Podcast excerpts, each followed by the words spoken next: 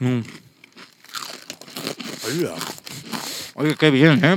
está bueno, ¿no? Está rico. ¿Que no está ¿Esto quién, esto? quién lo ha traído? Lo- Los gilipollas de siempre. qué majos son, ¿eh? Corte 3 estudio. Mm, los mismos. Muy profesi imbéciles, diría yo, porque muy buena calidad, muy buen precio, ¿eh? y muy rico esto que traen, ¿eh? Claro. ¿Qué tal te cuelgan los huevos, Sergio? Regulín. A veces se me quedan pegados al culo. ¿Sabes lo que pasa? Que yo ando con tanto sueño hoy que no he notado el frío. Necesitas muerto. Qué pena. Qué pena, porque es muy agradable. ¿Cuál? ¿Notar el frío o estar muerto? Las dos. Ambas. claro. Javi, tú cuando veas qué tal presentas, ¿eh, hijo puta? Muy buenos días, chicos. Buenos ¿Qué tal, días. ¿Qué tal estamos? Bien. ¿Bien? Yo bien. ¿Vosotros bien?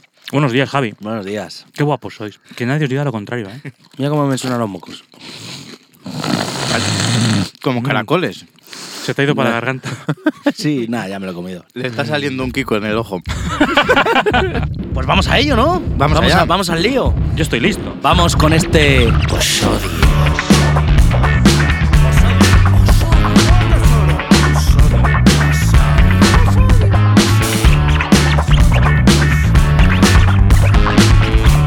Bueno, bueno, bueno, bueno, bueno, lo traemos calentito. Oiga, ¡Fresco, fresco! ¡Viene fresco y gordo! vamos con este nuestro especial del señor Don Edmund Kemper. Kemper Edmund. Edmundo. Vaya telares, ¿eh? Buah. Vaya, vaya. El coleguita. Un buen pieza, ¿no? Sí, Sí, sí, sí.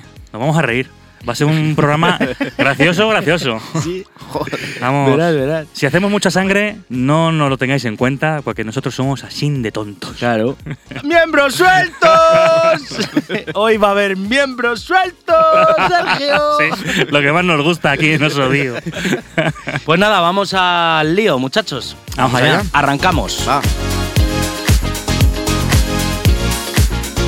Bueno, pues vamos a dar comienzo con el telares. En el, en el centro médico de Vacaville, Vacaville, para los que no pronunciáis inglés, acaba de cumplir 74 castañas, este 18 de diciembre, uno de los asesinos más infames de los que ha habido allí alojados. 53 años encerrado lleva aquí el coleguita. Ya está bien, ¿eh? Una vida llena de brutalidad y asesinato, porque 10 vidas se cobró este pájaro. Bah, tampoco son tantas. Claro, es que eso para un asesino en serie no es nada. ¡Vayan cagaos! ¡Kemper, cagaos!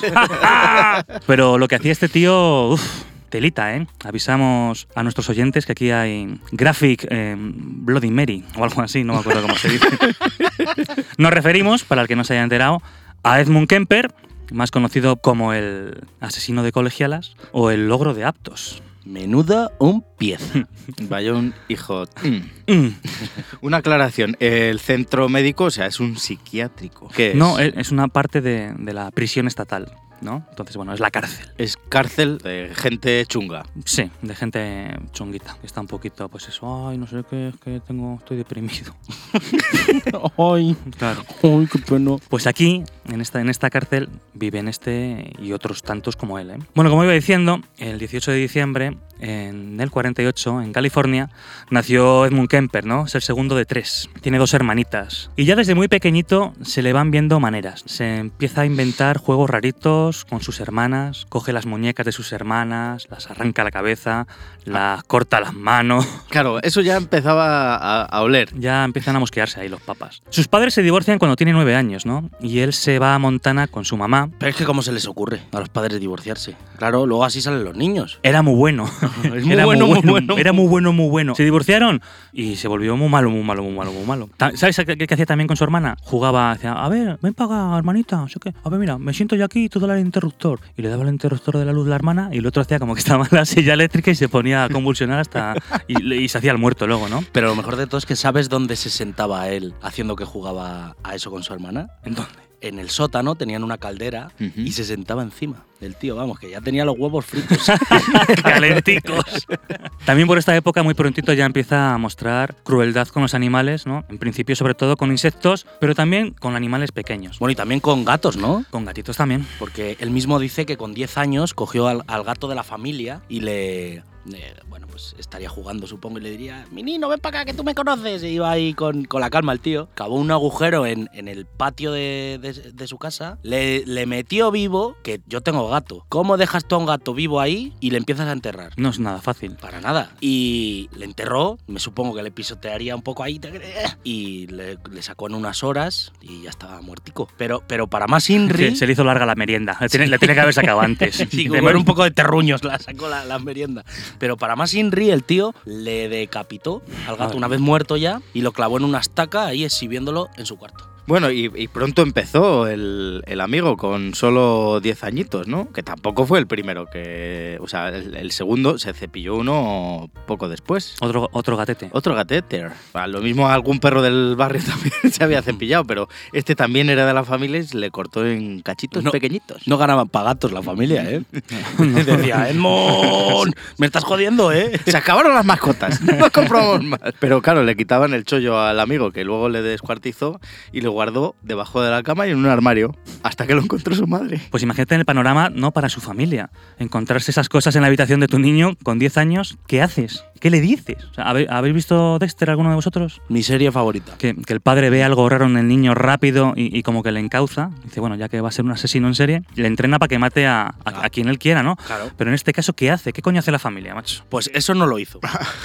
lo, lo que hizo el padre de Dexter no lo hicieron. No. Encima van y se divorcian. Serán hijos de puta. No, lo, lo mismo el padre es que vio la jugada y dijo, mira, ahí os quedáis con el chaval. Pues lo mismo, ¿eh? Él, el Kemper, en, en entrevistas ya, ya de mayor, ya cuando le, le cogen, culpa un poco de su comportamiento a su madre, ¿no? Es que mi madre me gritaba mucho, pero vamos a ver. O sea, me viene a mí el niño mío, que ha descuartizado un gato, lo mismo sale el descuartizado también, ¿no? ¿Y ¿Qué diría este? No me grites, mami, que, que me, que me voy a matar a otro gato de lo, eh, de lo triste que estoy, hijo puta. Sí, pero así eran sus reflexiones, ¿eh? Cuando discutía con la madre era cuando la liaba. Ya, eso dice él. Ya, bueno, Ya claro, con la madre claro. Muerta yo también puedo decir lo Claro, que pero me es que a la madre, mi a la madre mm, no se la puede entrevistar ahora para ver qué es lo que era la verdad y la realidad. Ahí, ahí está. También dice que sobre esta época, cuando él era pequeño, que lo pasó muy mal porque su madre lo obligaba a dormir en el sótano. Pero claro, es que, es que mi madre tenía miedo de que yo violas a mis hermanas. Entonces, vamos a ver. O sea, eso no son, eso no son miedos de, de una madre normal. O sea, eso delito. Sí, claro, pero, pero de hecho, él cuenta también que una vez escuchó a, a su madre hablar por teléfono con su padre, ya divorciados, ¿eh? Y que Sí. decía que, bueno, que,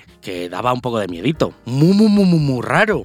Un bicho raro. Creo que eran las palabras exactas que dijeron. Que también vería en sus hermanas el comportamiento del tipejo, ¿no? Porque al final intentaron cepillársele en algún momento. Que si empujarle a las vías del tren, a ahogarle, bueno, cosas típicas entre hermanos, ¿no? Sí que es verdad que estaban las muchachas al quite, ¿no? Porque ya tenía que ser un hijo puta elegante el colega. Era un tochazo. Este tío, en, en su auge, ya cuando de adulto, medía 2 metros 10 y pesaba 130 kilos. Aquí ya con 12 añitos, yo he visto fotos y ya es un tío tocho, tocho. Ya con 14 años, ya, ya maromo, maromo, pues como dicen, jo, es que mi madre y mis hermanas no me quieren, con lo bueno que soy yo, coge y, y se va a, a vivir con su padre a California, ¿no? Para alivio de, de su madre y sus hermanas.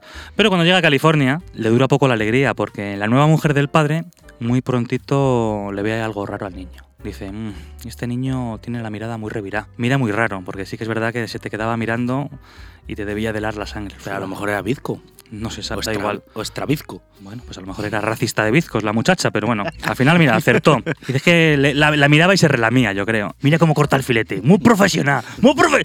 No me gusta este chico. Pero mientras está cortando el filete me está mirando fijamente los- a los ojos. Claro. Y se lo dice al padre y el padre pues también le, le vería algo y rápidamente se le lleva a casa de los abuelos. Bueno, aquí es cuando vamos, cómo se, se encarrila, ¿no? El, el bestia animal este. Cuando ya está con sus, con sus abuelos.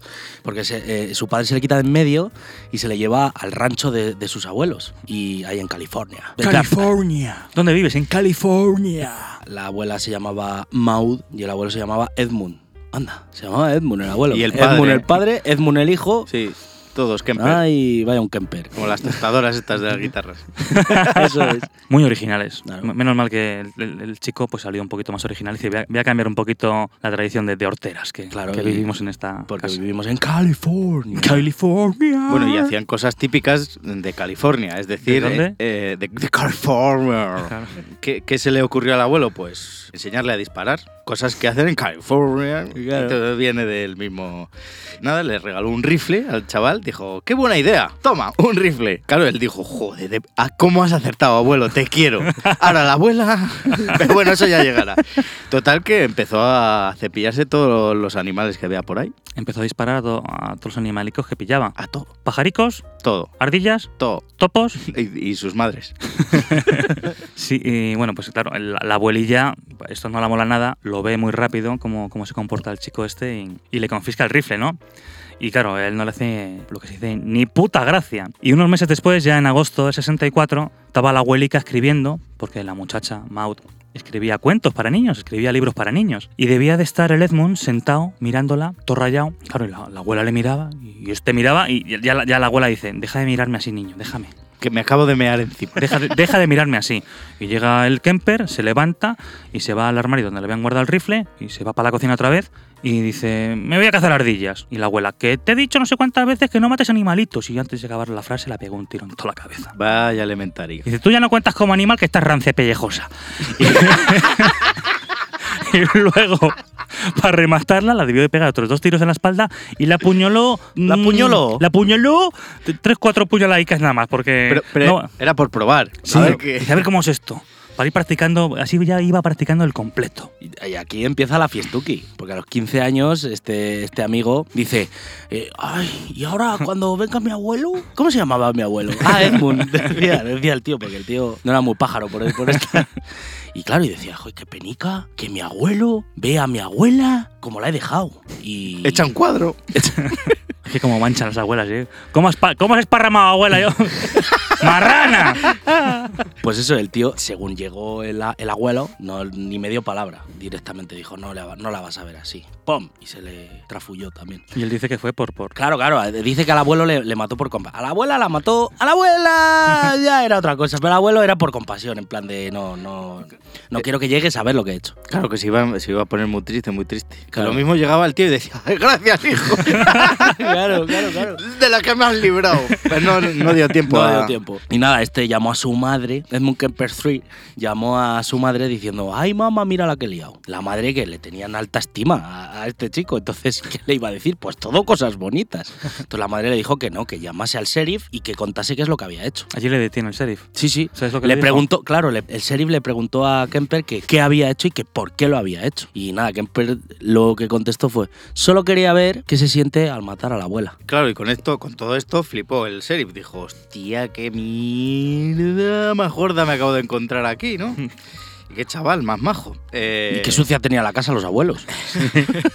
llena sangre. Total que al, al nota le llevaron a- al psiquiátrico. Tuvo suerte, no le llevaron a la cárcel. En un principio le iban a llevar a, a un centro, eh, a un correccional de menores. El juez dijo que no, que eso era una barbaridad lo que había dicho ese niño, que se iba para el psiquiátrico que era mucho más chungo. Y ahí había gente muy jodida de la cabeza. Pero que es aquí donde, claro, eh, él se alimentó. O sea, él empezó a ver a gente más jodida que él de la cabeza, o como él, no vamos a poner aquí rankings, y, y empezó a aprender de, de las prácticas de la gente trastornada. De, y, y- y dicen también que de aquí fue donde le derivó un poco hacia el sexo, el, las El- fantasías locas. El Estas. matar. Sí, sí, efectivamente. Además es que él dice que mm, su fantasía era matar a alguien, cortarlo en pedacitos y comérselo.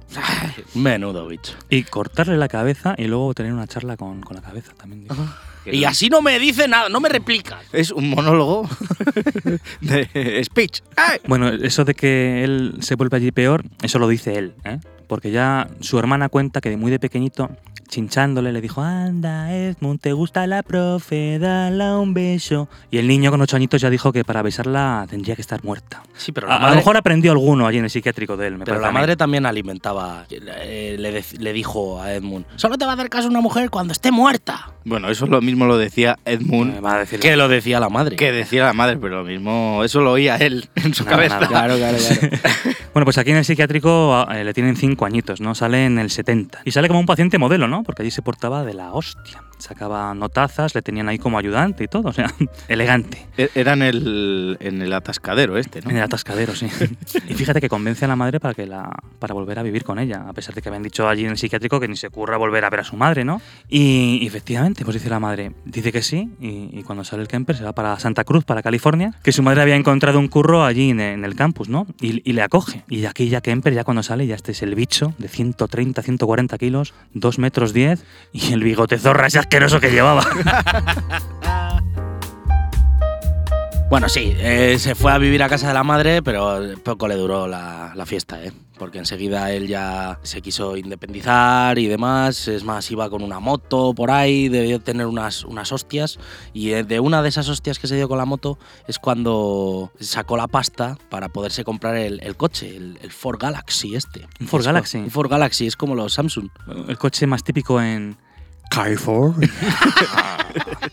Y pues eso, que incluso el tío se presentó a policía, a las pruebas de policía y demás. O sea, tenía sus curreles por ahí, ¿no? sí, Porque- sí, iba, iba teniendo sus currelillos. ¿Y a dónde se fue a vivir? Y ¿O se fue a vivir con un colega. Un colega. Con un colega, que yo no sé de dónde sacaba este tío colegas. ¿Se, enco- ¿Se ha encontrado información de ese colega o algo? Pues que yo sepa, no. Pero si el tío al final sí era un, un coco, ¿sabes? Que al final la gente le vería como un tío normal. Sí, sí. Y majo, incluso majo.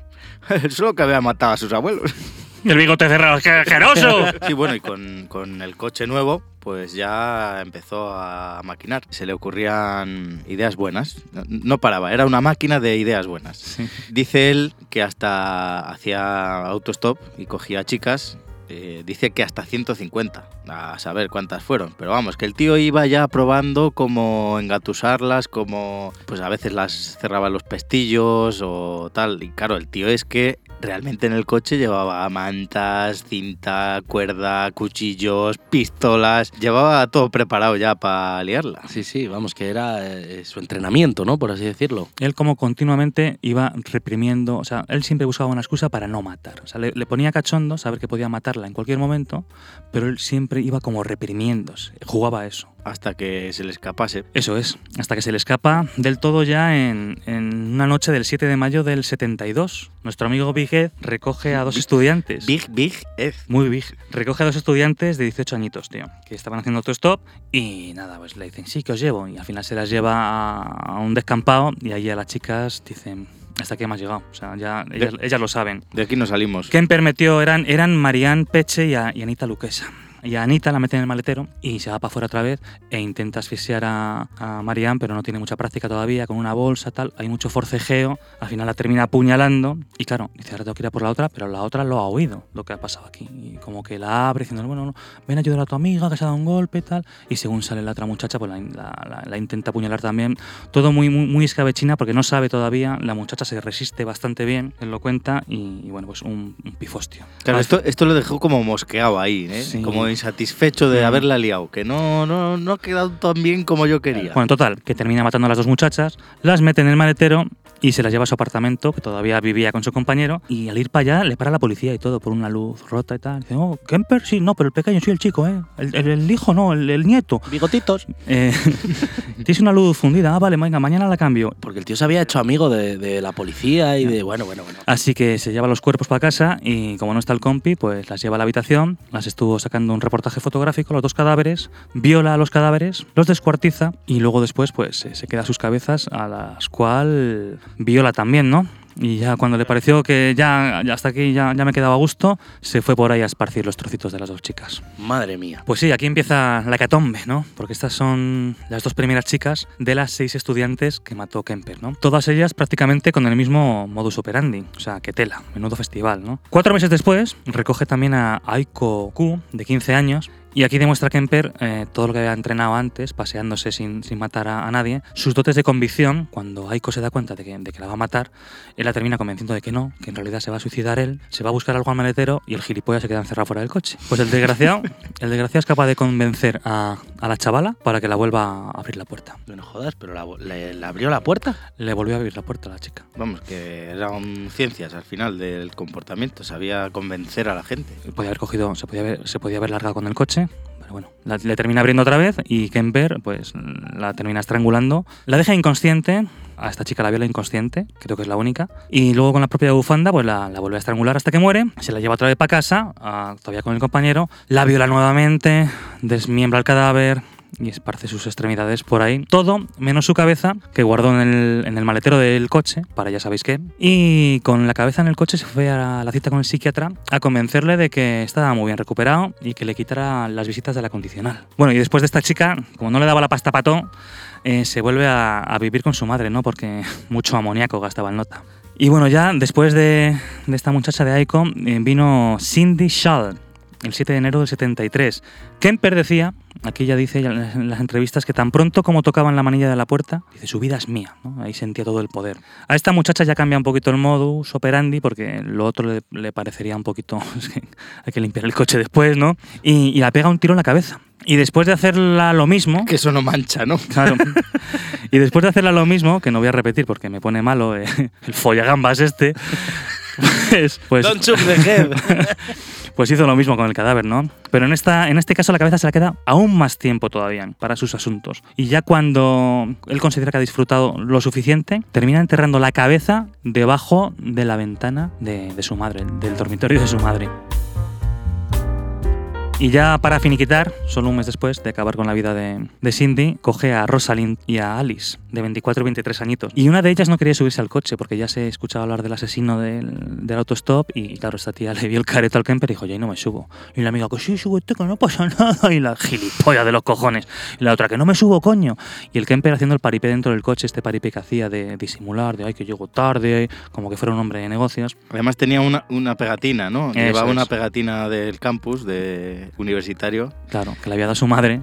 y le dio confianza a la chavala. Le dio un que la madre ni, una idea buena, ni nada, todo el rato mal. Pues nada, que al final se suben las dos chavalas para adentro y misma historia. Las pega un tiro a cada una, para que no tengáis envidia. Y las envuelve en mantas, eh, las mete en el asiento trasero. Aquí ya no, ni se molesta meterlas en el maletero. Y se fue a casa de su madre, donde ya sabéis, ¿no? Ritual de lo habitual. Aquí a mayores, pues eh, luego estuvo conversando mucho rato con las cabezas, ¿no? Contándole sus cosas y actuando como que, como que fuera normal. Y es eso, es que, jo, Madre. Cago en la leche. A, a pesar de que ya se hablaba y todo el mundo sabía que, que había un asesino recogiendo a chicas, la policía no tenía ni una pista de este tío. Y él, y él también era un tío listo y, y quitaba las balas, porque ya sabéis que por las balas se puede saber de quién es el arma. La sacaba las balas de las cabezas para, para luego tirarlas y esparcir los cuerpos por ahí. Pero estas dos últimas víctimas que tuvo eran.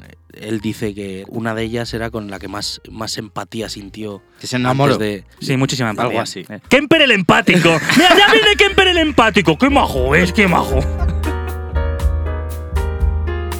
Que, ojo, es que este tío era muy listo, ¿eh? Es que dicen que tiene un coeficiente intelectual o cociente o cocido de 136 o algo así. o sea que- Bueno, pues eso. Y, y que le molaba ir a bares de polis, les daba coba a los polis, a ver qué sabían, qué, qué información tenían sobre el asesino este que recogía autostopistas y demás. Les preguntaba, pues, por otros casos. Y bueno, pues para saber qué pistas podía tener la poli, para saber por dónde andaba eh, el asunto. Y Coño. preguntaba también por Herbert Mullen, Ese quién era, otro tarao, ¿no? otro tarumba. Coincidió al mismo tiempo que Kemper en el, en el espacio-tiempo temporal, de espacio-espacial. Matando a la vez. Ea, eran amiguitos. Pues eso, este Mullen mató a 13 personas creyendo que así los terremotos cesarían. Y pararon. No.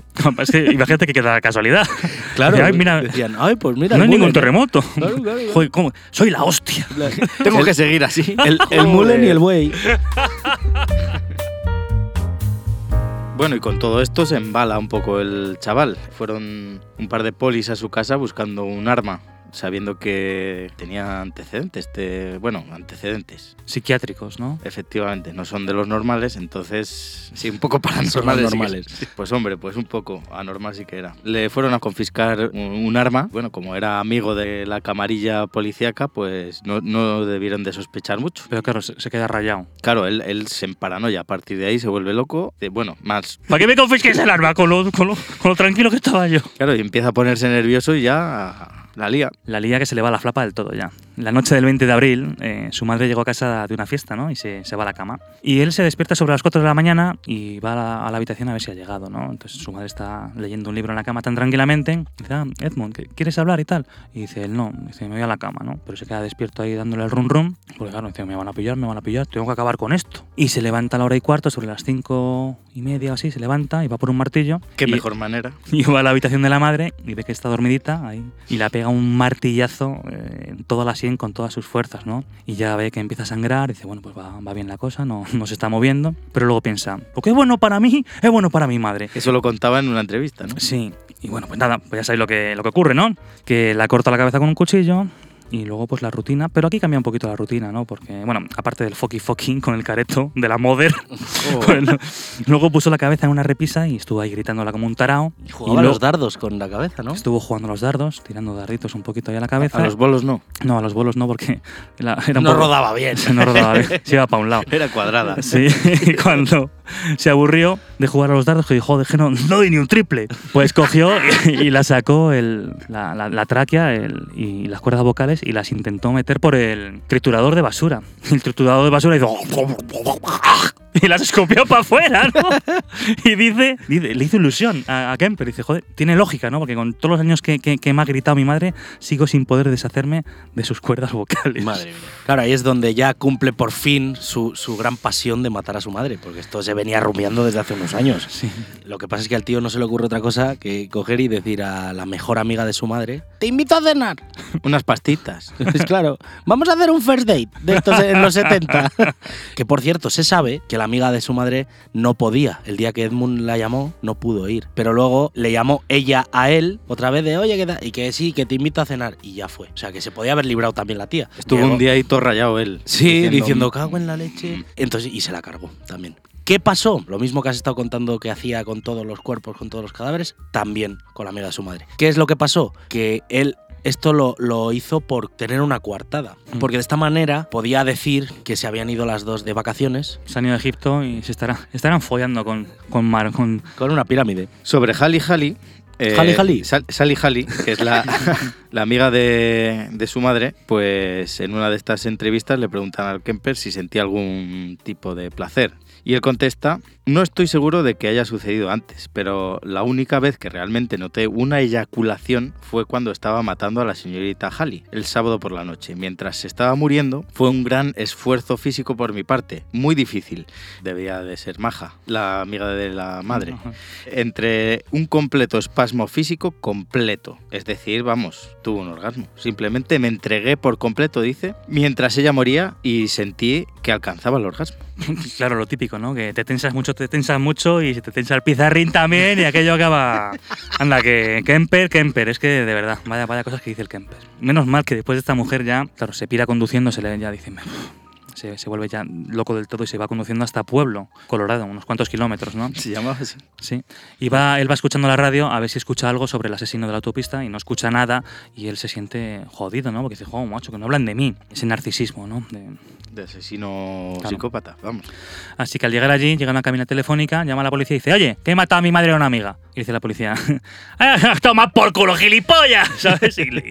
Y, se queda el Kemper diciendo, pero bueno, ¿esto qué es, no? ¿Qué y mierda queda- es se, queda, esta? se queda ahí esperando y como no viene nadie, pues vuelve a llamar al final, ya pregunta por uno de los que conocía a él y le cuenta toda la historia, le cuenta solo lo de la madre y la amiga, no le cuenta nada más. Y ya ahí sí, el tío llama a los compañeros... y lo de las cabezas también. No. Oye, que es que... El tío llama a los compañeros y ya de- del sheriff ahí de, de pueblo va, va y le detiene allí en, en Colorado, ¿no? Y él colabora completamente. Asesinato, desmembramiento, necrofilia, canibalismo. Cuando acaba de confesar, lo ha contado todo con tantos pelos y señales que claro que el abogado dice, tenemos que decir que estás loco, porque no, no, no, no nos queda otra, ¿no? Y entonces en el juicio, Kemper se declara no culpable por demencia. Pero dice el juez que nanay, que ni pollas ni hostias. Ni demencia ni pollas. Ni pollas. En noviembre del 73, Ed Kemper fue declarado culpable de ocho cargos de asesinato. Él mismo solicitó la pena de muerte, pero en aquella época en California la habían quitado y dijeron, no, no podemos. Y como de pequeñín. ¡La silla eléctrica! y recibió mm, cadena perpetua eh, con posibilidad, por lo visto, de libertad condicional. Y al testificar en el juicio, Aline Kemper, una, una de sus dos hermanas, dijo que tanto ella como su madre pensaron que Kemper podría haber estado involucrado en la muerte de, Cin- de Cynthia. Cynthia. Dice que, que directamente eh, esta le preguntó a Kemper en su momento que si tenía algo que ver con, con el asesinato de Cintia. Y él le contestó, no, pero tenía miedo de que pudiera sospechar por esa cosa del gato. Mi madre ya me, ha preguntado al respecto y te agradecería que no lo mencionaras de nuevo porque solo agitará las cosas. Eso le contestó Kemper a su hermana. Claro, pero la, la historia es que también relató que había tenido más encontronazos. Que un día mm, estaba ahí por el salón, su hermana, y oyó un clic. Y dijo, hostia, se dio la vuelta y ahí estaba el Kemper, que acaba de disparar un rifle del 22 y la bala le acaba de pasar por al lado de la oreja a la hermana. Y dijo, ups. Pero solo escuchó un clic. Claro, primero escucharía el clic y luego ya el... Él decía que pensaba que estaba vacía la escopeta. Era broma. Claro. Está claro que él decía muchas bobadas, ¿eh? En este juicio ya le declaran culpable de los ocho cargos de asesinato, ¿no? le deniegan la pena de muerte que él pide y, y recibe la, la cadena perpetua. ¿no? Pero en el 74 eh, el Kemper eh, incluso pidió que le hicieran una lobotomía, ¿no? que ahora parecerá una burrada, pero eran los 70. Y la última que se hizo legalmente, digamos, con papeles, lobotomía, en Estados Unidos fue en el 67.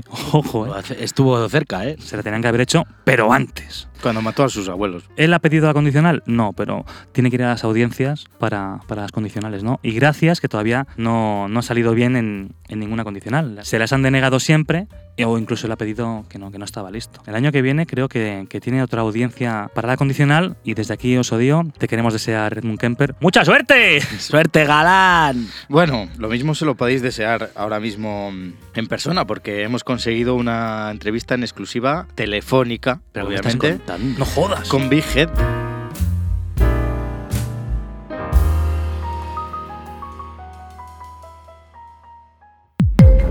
La interview. Entrevista. Ya sabes, la entrevista, boludo. La ya, inter- ya, tú sabes. Inter. La entrevista. El personaje este de, de pelotudo. Entrevista y vista. ¿Cómo, cómo se dice en, en- en portugués? ¡Que ha llegado la entrevista! ¡La entrevista! ¡Eso es gallego, copón! ¡Buen día, la entrevista, vista! Bueno, pues nos dicen nuestros compañeros que ya tenemos al teléfono a nuestro entrevistado de hoy. Sí, desde la prisión estatal de Bakersville, California, Edmund Kemper. Buenos días, señor Kemper. Hola, ¿qué tal? ¿Cómo estáis? Encantado de estar en nuestro audio podcast. Me encanta. Igualmente, señor Kemper, encantados por partida doble, porque además no nos ha sido nada fácil conseguir esta puta entrevista. Ya, ya, es que no me habían recargado tarjeta de pecunio, ¿sabes? Lo tenía cero, porque me se antojaron otro día dos huesitos y una bolsa de rufles en el. Ya, ya saben cómo ustedes toda la cárcel, ¿no? Sí, bueno, el, el Blospa tiene una ligera idea. Menudo, eso sí. A, a ver, en primer lugar queríamos preguntarle cómo es compartir celda y espacio eh, con otros célebres asesinos en serie como Elbert Moon- Mullin, Charles Manson. Ah, pues muy bonito, la verdad, ¿eh? Ya, ya los pobres han muerto los dos, pero bellísimas personas. Bueno, el Gerbe, una mieja morro puta. Morro puta. Sí, vamos, que lo mismo le daba un depileto con un ojete rizado, ¿no? Todo el día ahí tirando el jabón. Un cachondo el Gerbe, pero vamos, por lo demás, gente bella, simpática, honesta y honrada. Vamos, que estamos solteros porque, porque queremos. Bueno, la verdad es que no nos esperábamos esta respuesta, pero bueno. ¿Qué pasa en un día normal de Edmund Kemper en la cárcel? Bueno, eh, lo que más me gusta muchísimo a mí es de, de grabar audiolibros, ¿no? Tengo más de 5.000 horas grabadas de audiolibros. He grabado muchos cuentos infantiles, Erdune, el Star Wars, que aquí, aquí, aquí le decimos Star Wars, ¿cómo somos? Ay, de los casetes, muy interesante. Sí, Sí, no sabíamos de esto. Y bueno, y también estoy con la cerámica, ¿eh? Me gusta a mí muchísimo hacer cerámica. Mira, ¿eh? para hablar con vosotros he tenido que dejar a media un jarrón. Ahí le, le falta le, le- le falta la cabeza. O sea que cerámica también. Muy bien, muy bien, muy bien. Sí, sí, la verdad. Muy contento, muy contento. Aquí se está. Muy bien, muy bien. Pues sería- que- queríamos preguntarle un poco así cosas varias, ¿no? Eh, Vamos a empezar por sus víctimas. Eh. No, no, no entiendo. Eh, Sus víctimas. Por ejemplo, sabemos que usted mató a sus abuelos cuando tenía solamente 15 años. ¿Eh? Mm, no, no, no. Pero no, a ver, no, vamos bueno, a ver, no, no, señor Yo no, yo no. Pero ¿cómo que no? Explíquese, a ver. A ver, yo a mis yayos los quería a muerte. A muerte. Pero, bueno, bueno, os voy a contar. Un, un día me fui para allá a... Pablo, por favor, ¿eh? Sí, le escuchamos, le escuchamos. Un- fui para allá a cenar con ellos, ¿no? Y mi abuelo no había llegado todavía. Y mi abuela había hecho croque, concreta. ¿Cómo Co- se dice? Concreta. Concrétanos más. Eso, de concre- concreta. Y estamos ahí, venga, dándole a Antonio jugado. Porque en mi casa de siempre, de siempre se han comido concretas con pan de hogaza. Y le digo, abuela, escucha qué chiste. Le, le- le dice el, ma- el marido, la mujer, dice, cariño, nunca me dices nada bonito, anda. Dice, dime algo dulce. Y, y- y le dice el marido, tu puta madre en almíbar. en almíbar, la abuela. Y la abuela, jaja, jaja, una panza a reír. Yo mira cómo se ríe la abuela, la abuela. Y, y se estaba ahogando. Y se me murió allí mismo delante de la pobre vieja, pensando yo que se estaba riendo y tenía dos concretas al, al vieja atravesada. Pobrecita. La, la, la, la encontraron de cubito profano. De, de cubito prono se refiere, ¿no? De cubito croqueta, que es lo que ponía en la autopista. En La autopsia. joder. Mismamente, están ustedes muy, pica- muy picajosos, ¿eh? Pues nada, y a su abuelo tampoco le mató. Ay, mi abuelo, pobrecico, pobrecico. ¿Qué le pasó? A Se, ver, se me engancha el pecho. ¿qué le pasó? Pues claro que iba a entrar el abuelo en la casa y yo no quería que el pobre viera a mi abuela ahí a carrilla amontonado. Y le dije, "Abu- abuelo, espera un momento, vamos al cobertizo y déjame la sierra a mano. Y salimos para el porche. Y se me tropezó el abuelo y se pegó con una piedra chiquitica, chiquitica, pero justo encima de la sien y se me quedó tieso ahí delante mío. Menudo panza me pega yo. Pero, señor Kemper, si, si la descubrieron con un tiro de escopeta en, en la cabeza. Un tiro a bocajarro, vamos, en la, en la nuca. Eh, yo ahí, em, yo ahí ya no, yo, yo no- yo ahí ya no puedo decir. Pero, pero ¿cómo que no? ¿Cómo que nos puede decir? Pero Eh, bueno, ¿qué es esto? Que, que me tuve que ir. ¿A dónde se tuve que ir? Que tenía mucha prisa. Pero bueno, ¿qué cojones? Pero este tío, ¿de qué Sí, va, pues, macho? es, es una Se, está quedando con nosotros. Sí, sí, sí, un yo poco. creo, pero bueno. ¿Y qué nos dice de los gatos y los animales que mató? Animales yo, nunca. Pero nos va a decir que tampoco fue usted. ¿Cómo voy a hacer yo eso, hombre? Yo soy miembro de la PETA. Que para que se hagan un- una idea, nosotros los del PETA nos limpiamos el culo con los del PACMA. Somos ultra, hiper, super cachanimalistas. Vamos, nos encantan. Nunca haría daño yo a un animal. Que son de los más cañeros, de los más radicales del planeta, ¿no? Los petacetas. ¿Y usted qué dice? ¿Que es miembro? Desde el principio. Vale, vale. Vamos a tope. Y, y bueno, ¿y qué nos comenta de las víctimas universitarias? No, no entiendo la pregunta. ¿A qué se refiere? Pues, por ejemplo, Merian y la Anita. Uy, esas dos, la que me liaron. Madre mía. Tío, está loco. Madre mía, madre mía, resulta que se me monta en el coche y jiji, jaja, jiji, jaja. Venga ahí a reírse y le dice a la Anita a la otra, ayer me lié con el Bras. Y la Marian, ¿cómo que el Bras? ¿Qué Bras? Dice el Bras, ¿el brazo o el Bras? Dice el Bras, coño, el capitán del equipo baloncesto. Y resulta que le molaba a la otra también. Y se dieron ahí a zarpazos ahí para ahí, se daban arañazos como dos gatos ahí en celo. Y se me terminaron despellejando la una a la otra ahí en el coche. Me dejaron el coche. ¿Se Se- despellejaron? Seis euros de elefante azul. ¿La una a la otra? Sí, señor. O sea, la una a la otra, dice usted. Eso es. Y a la estudiante Aiko, ¿qué nos puede decir de, del adolescente Aiko? Uy, pobre, tenía el cuello muy finico, muy finico. Y claro, tenía buen torrado, ¿no? Porque era de para allá, de Asia, ¿no? Y parece que salen dos cabezones de para allí. Y bueno, pues íbamos charlando y, y me tocó pegar un frenazo que íbamos en el coche conduciendo, en seco, culpa del delante. Y claro, pues no le aguantó el cuellico a la muchacha. Se le desprendió la cabeza. No lo había visto yo eso de nunca. Muy finico ese cuello. Finico, Pero, finico, pero vamos a ver, señor finico, Kemper. muy Finico, finico, Eh, Mr. Kemper, señor Kemper, ¿y qué pasó con Cynthia Skoll? Uy, pobrecita, esa, según fue a subir al coche se le hizo un esguince, se la torció el tobillo. Y cuando pa- llegamos para, para su casa, se había subido el derrame para arriba y, y ahí la tuve dejado toda morada, muerta, matada. Ya, ya, ya. Bueno, ¿y a Rosalind y, y, y Alison? Muy maja esa chica, una pena, la atropelló un helicóptero. ¿Un helicóptero? ¿Y, y, y a Sally Haley? Uy, esa pobre chica, le cayó un piano encima, un piano gordo eso de cola. Un piano. ¿Y a su madre? Carral Kemper. Ah, ¿Qué le se- pasó? que se me pisó una zapatilla con la otra y en el tropiezo va la, la- la madre y se me va a caer encima de un cuchillo. Que muerte más tonta, mi madrecita del alma. Sí, claro, ella sola se cayó varias veces, se apuñaló y se decapitó, ¿no? Pero muy torpe, muy torpe, muy torpe, muy torpe. A ver, desde aquí, desde Osodio, sabemos que a ciencia cierta que usted fue quien mató a esas personas. Hemos visto todas sus entrevistas, donde usted mismo admite crímenes con pelos y señales. Y vamos, es que no puede ser, ¿esto qué es? Y ahora nos dice encima usted que no ha matado a nadie. La- eh, las entrevistas decís que ha visto, ¿dónde habéis visto eso? En todas partes, señor Kemper. Están en todas partes en internet. Las puede ver todo el mundo. Todo el mundo. ¿Qué, pero, pues, ¿qué, qué nos quiere decir? O sea, ahora dice que no ha hecho esos. No, no ha cometido esos asesinatos. Y no solo una entrevista, es que tiene usted entrevistas, vamos, parece que se relame cuando Claro. lo entrevistan. ¿Pero ¿Por qué se inventa encima estas mierdas a estas alturas ya? Si está en la cárcel, joder. Kemper. Pero puto Kemper. ¡Eh! Ha colgado. Pero bueno, Ha nos, ha colgado. Será. Tú eres un mierdas, Kemper. Se ha colgado Kemper, amigo. Nos ha colgado Kemper. Vaya manera de acabar una entrevista, ¿eh? Solo no se odio. ¡Anda y que le den por culo!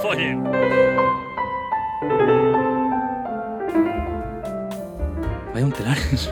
Un trastorno de hombre. Temblando me tiene, ¿eh? que como bien sabéis, toda esta información que, que- que hemos recopilado y estamos dando de aquí en, en, Osodío es gracias a todas las barbaridades que ha dicho él en las entrevistas que le han ido haciendo a lo largo de los años desde la cárcel, ¿no? En las que explica al dedillo qué se le pasaba por la cabeza o cómo ejecutaba ciertas maniobras, como quien dice. Y con todo lujo de detalles. Una fucking pasada. Eh, Es más, en una entrevista eh, de 1974, muy reciente a los acontecimientos que habían pasado, le preguntan que qué piensa cuando ve a una muchacha de buen ver por la calle. Y él dice, una parte de mí dice, wow, qué mujer más atractiva, me gustaría hablar con ella, salir con ella. Y la otra parte de mí dice, me pregunto cómo le quedará la cabeza clavada en una estaca. Qué típico. Bueno, y en las entrevistas con Robert Ressler, un famoso detective del FBI, que se, se dedica eh, a perseguir a estos tarados y hacerles entrevistas. O sea, este también tiene lo suyo. Pero fue el paisano que mm, acuñó el término de asesino en serie. Anda. En una de ellas, creo que era la cuarta entrevista de Ressler, dice que ya se encuentra cómodo con Kemper. Sobre todo, cuenta el agente que, claro, acaba la entrevista y da el botón para que vengan los de seguridad a abrirle.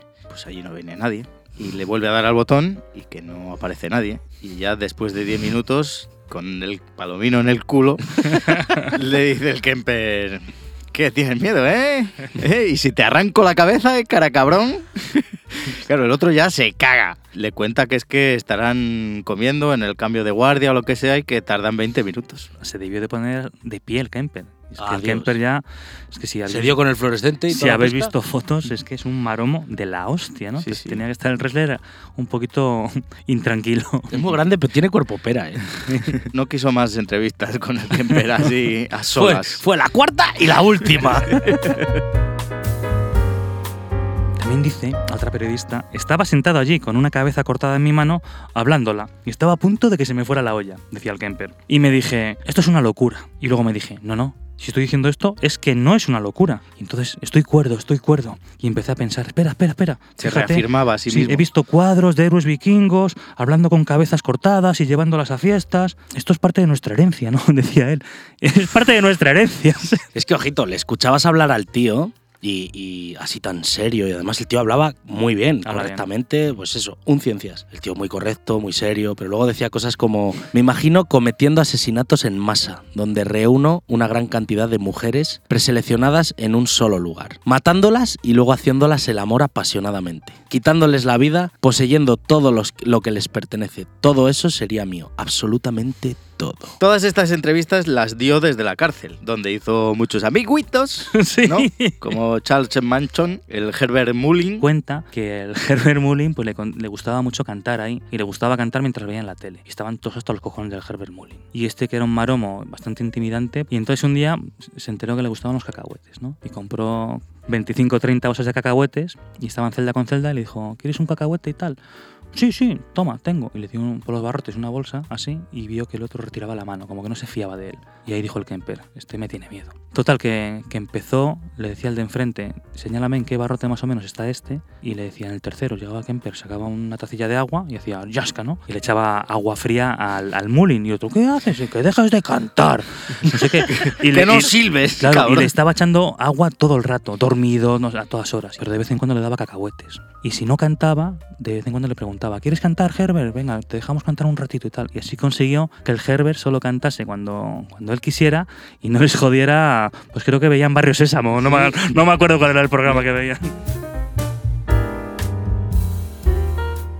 También cuenta el tío que un ex eh, administrador del centro médico de Vacaville tenía bastante trato con él, ¿no? Hablaba mucho, de vez en cuando hablaba con él. Llegó un punto en que le preguntó este a Kemper, ¿pero tú qué has hecho por la humanidad? Y el otro esbozaba una leve sonrisa y le decía, "Hm, enseñado a las mujeres a no hacer autostop, ¿te parece poco? Bueno, la historia es que también la familia han dicho que como salga, que se le cepillan. Cata Crocker, le Sí, van a dar sí. matarile. Eh, no creo que salga ya este tío. Va a ser difícil que salga, que salga de allí, ¿no? Bueno, pero todavía tiene Tiene posibilidades. revisiones de la condicional. Tiene revisiones de la condicional, a pesar de que él se ha negado algunas veces, pero bueno, siempre se puede arrepentir, ¿no? Y ya Pero- está mayor, ¿eh? Está muy mayor, lleva ahí metido 50 años, esperando la muerte, como quien dice. Pero bueno, ahí sigue, con sus audiolibros, con sus jarroncitos, que sabéis que hace cerámica allí. Y esperemos que siga, que siga allí, ¿no? Porque yo creo que lo que tenía en la cabeza cuando cometió todo esto, lo sigue teniendo. Él decía, viví como una persona común durante la mayor parte de mi vida, a pesar de que estaba viviendo una una vida paralela cada vez más enferma. Y desde aquí te decimos, Kemper, que te follen. Que te jodan. ¡Te follen! Bueno, muchachos, Madre mía, macho. qué pasada, Qué ¿eh? risa he pasado, ¿eh? Toca, toca, toca, ¿Cómo Pablo. tienes los abdominales, eh? Va, toca, toca. Los abdominales. Abdominales. Toca, fíjate, se me han puesto durísimos. He sacado una tableta de aquí de reírme. Impresionante. Muy bien, muy bien. Bueno, ¿cómo nos lo hemos pasado en este, en este especial de Don Edmund Kemper? Macabro, pero divertido. Sí, Vaya hombre. personaje, ¿eh? Personaje con aje. Un poco de coraje también. Sí, sí, sí. Sí, sí. Sí, verdad. es un poco de repelús, un poco de asco, un poco de... Nos lo tenemos que tomar un poquito con buen humor, ¿no? Porque estamos de mañana de lunes y yo quiero pasar un buen día. Que la semana pasada salí de aquí hecho una miseria. Pues nada, nos vamos a despedir como siempre con los tres MCs más... Oye, ¿qué ha pasado? ¿Qué ha pasado? ¿Ha habido movida con los tres sí o algo? Nos tocó hablar seriamente Porque con ellos. a mí me han escrito un correo tal, oye, eh, nos debes tanto y les, les he tenido est- este rap que va a sonar ahora, se lo he tenido que pagar por adelantado. Ya. Que lo hacen Sí, ellos, ¿no? está- están ellos. Y, eh, y recordar a nuestros oyentes que estamos en todas las plataformas y en todas las redes sociales. Nuestro correo electrónico osodio.oficial.gmail.com donde podréis enviar Todos los insultos. todos los insultos, por favor, porque he tenido un problema este jueves, iba pasando con mi madre por la calle, no me insultéis por la calle. Bueno, pues nada, nos despedimos con este final, este resumen musical y os esperamos a todos en el próximo programa, este nuestro, vuestro. Oso Dio. Adiós. Kemper, el Elix es mucho mejor que tú. ¡El mundo! ¿Qué me estás contando? ¡Vamos, Kemper! Lo peleas con mi mami. Me jodieron bien. Si ella decía mierda, yo decía men. Pero a mí tú no me engañas, tu cabeza estaba mal. Ya bien de jovencito soñabas con desmembrar. Y a tus 13 añitos, tú tiraste un cat. Lo tiraste vivo y lo sacaste muerto ya. Su cabeza cortaste y pinchaste en una estaca. Y el trocito lo guardas debajo de tu cama. Si haces eso ahora, cabrón, ya prepárate. Te cortan las pelotas y te cogen los del magma. Si te daño animalitos te convierten en un mierda. Lo siguiente es peor, ay, mejor te cuelgas. No sé si decirlo. Por la sangre hiela. Cuando decidiste dar dos tiros a tu abuela. Eres un mierda, Kemper, eres un mierda. Todo lo grande lo tienes de mierda. Matas